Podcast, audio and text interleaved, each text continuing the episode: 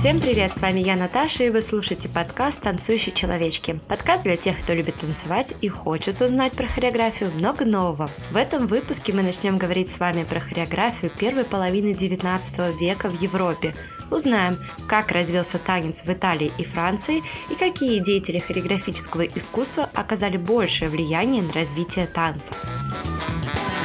Прежде чем перейти к изучению хореографии XIX века, нужно вспомнить, что происходило в конце XVIII века. Жан-Жорж Навер провел свою танцевальную реформу, он написал знаменитую книгу «Письма о танце», которая актуальна и по сей день. Навер хотел, чтобы балет стал искусством в высоком смысле слова.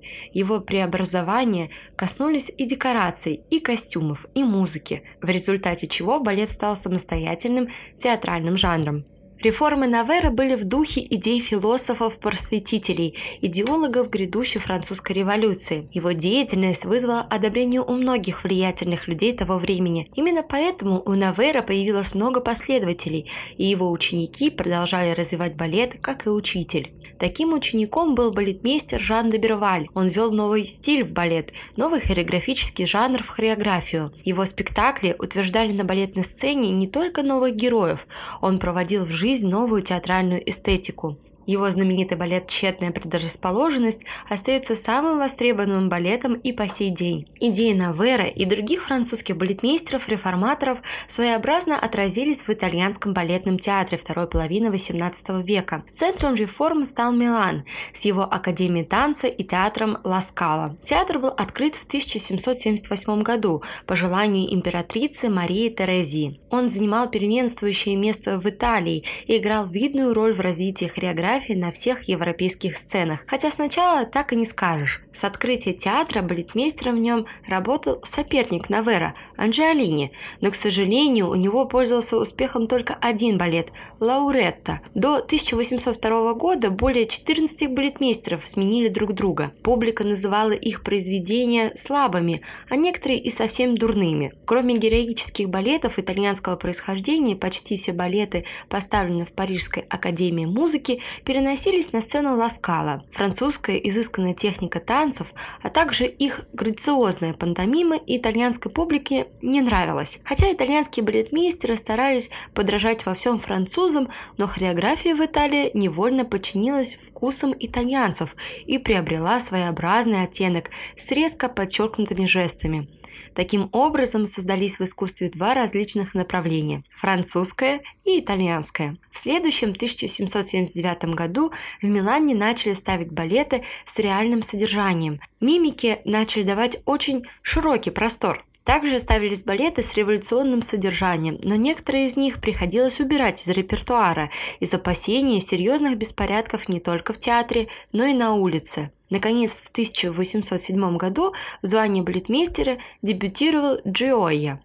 Осенью этого года им было поставлено четыре балета. Один из них «Цезарь в Египте» сразу поставил Джоя в ряд с талантливейшими балетмейстерами того времени. Ему пришлось соревноваться одновременно с другим светилом хореографии в Италии того времени – Вигана, который произвел в хореографии крупнейшие реформы и который по праву приобрел название итальянского Навера. Джоя начал свою карьеру раньше, чем познакомился с реформами Вигана, потому его деятельность делится на два периода периода. Второй период относится ко времени, когда он в Вене увидел творение вегана. Тут он сразу постиг требования новатора и, занявшись подробностями в распределении кардебалетных масс, обратил особое внимание на ясность мимики в драматических положениях. Балет «Цезарь в Египте» принадлежит к лучшим его созданиям. О нем Вегана отозвался, что это царь всех героических балетов и бесспорно выше всех его личных произведений. На первом представлении Цезаря присутствовал Наполеон, который и пришел в восторг от этого произведения и лично вручил балетмейстеру кольцо и золотую табакерку. Передавая подарки, император сказал,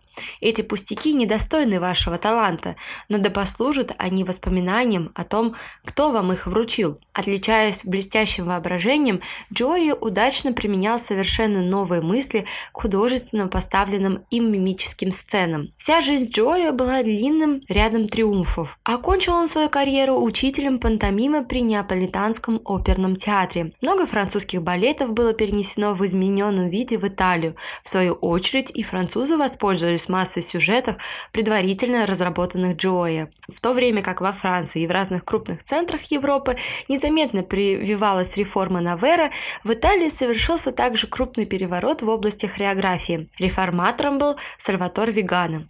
Хотя он и был воспитан в духе наверовских принципов, но ему удалось создать совершенно новую, своеобразную систему постановки балетов. Появление этой замечательной личности составило эпоху в истории развития хореографии в Италии. Первым его дебютом в звании балетмейстера был балет «Ричард. Львиное сердце», поставленный в Вене. В этом своеобразном произведении впервые сказалась новая форма искусства, созданная Веганом, положившим начало развитию чистой итальянской хореографии, тесно связанной с пантомимой.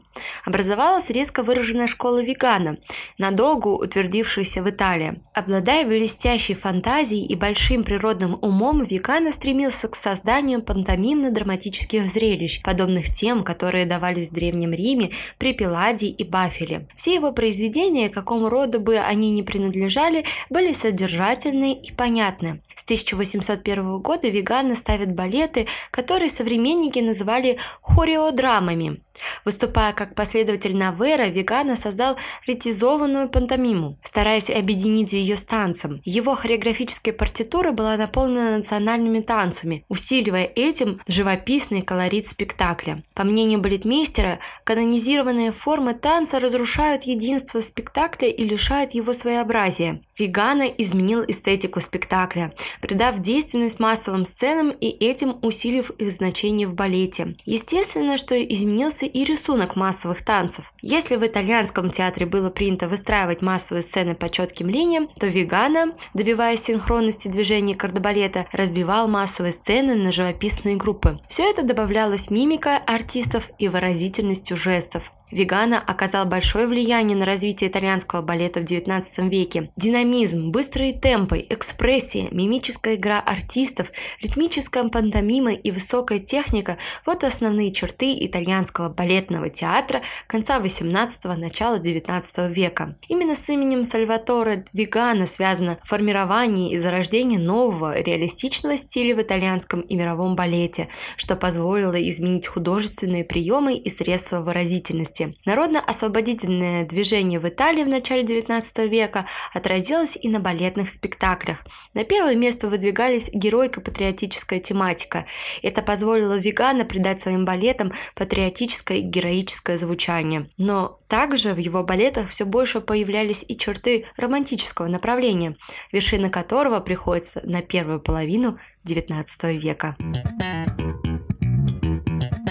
Первая половина XIX века была во Франции очень богата артистическими силами. В хореографах, сочинителях недостатка не было. На одной и той же сцене, особенно в Париже и в Милане, одновременно конкурировали друг с другом несколько балетмейстеров. Проходило безумное время террора после революции. Страсти успокаивались, и дела Королевской академии, получившие название Театра Республики искусств, входили в нормальную колею. Наступило время империи Наполеона.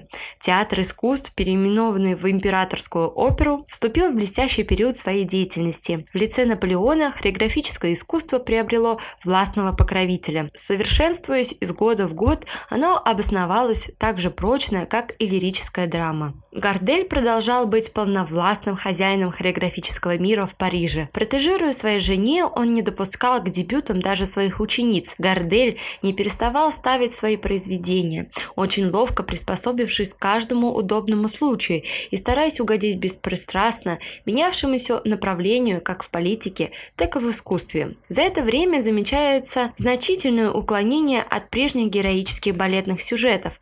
Вместо мотивов из истории и мифологии балетмейстеры начали искать сюжеты из обыденной жизни. Такая постановка хореографии публике пришлась по вкусу, и балеты из буржуазной жизни, особенно с сюжетами, вызывающими необходимость хорошей мимической игры, принимались публикой с с удовольствием. В 1814 году, несмотря на суровое военное время, деятельность Парижской оперы не прекращалась. На другой же день после вступления в Париж русских и прусских войск в присутствии императора Александра I давали висталку. Несмотря на обилие хореографов, поставивших свои произведения на парижскую сцену в начале XIX века, танцевальное искусство продолжало оставаться в прежних рамках. Обязательно вводились в оперы хореографические малоосмысленные дивертисменты и, кроме того, ставшие самостоятельными балеты в одном или нескольких действиях с танцами и мимическими сценами. Хотя сцены эти и были связаны между собой определенным сюжетом, но балетмейстеры все-таки не могли еще отрешиться от глубоко засевших рутинных при постановке приемах.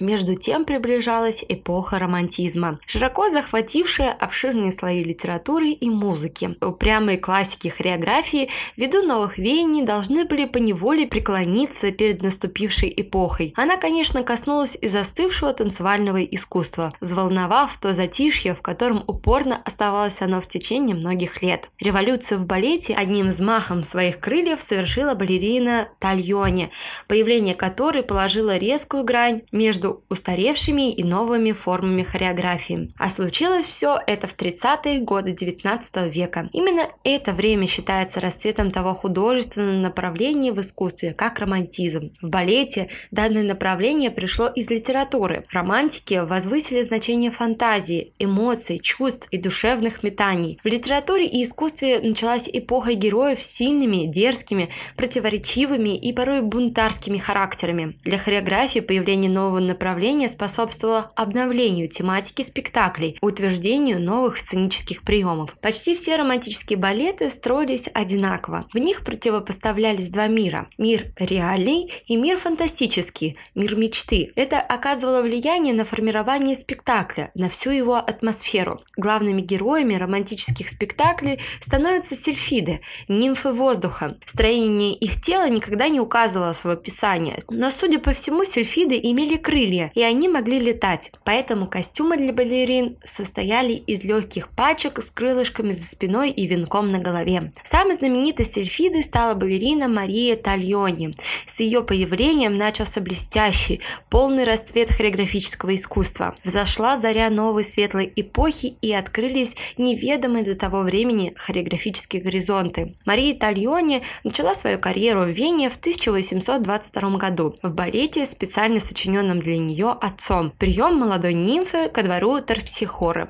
Она невольно обратила на себя всеобщее внимание, потому что вышла на сцену в костюме совершенно нового покроя, в удлиненных юбках из легкой материи, благодаря чему получила возможность блеснуть своей воздушностью. После этого выхода на сцену она стала самой популярной танцовщицей того времени. Она танцевала на самых известных сценах Европы. Для нее балетмейстеры специально восстанавливали в репертуаре старые балеты. Наконец, в 1832 году отец Тальони нашел для дочери достойный балет. Поставили сельфиду на сюжет Нури с музыкой Шнейцгофера. Несмотря на бедное содержание и на ничтожество музыки, вечер этот был триумфом артистки. Публика была в каком-то упоении. Это было торжеством не только Тальони, но и новых принципов, введенных ею в искусстве. В балете прочно установилась романтическая поэзия. В романтическом балете возросла роль ведущей танцовщицы, поднялось значение и унисонного женского кардебалета. В сельфиде танец и пантомима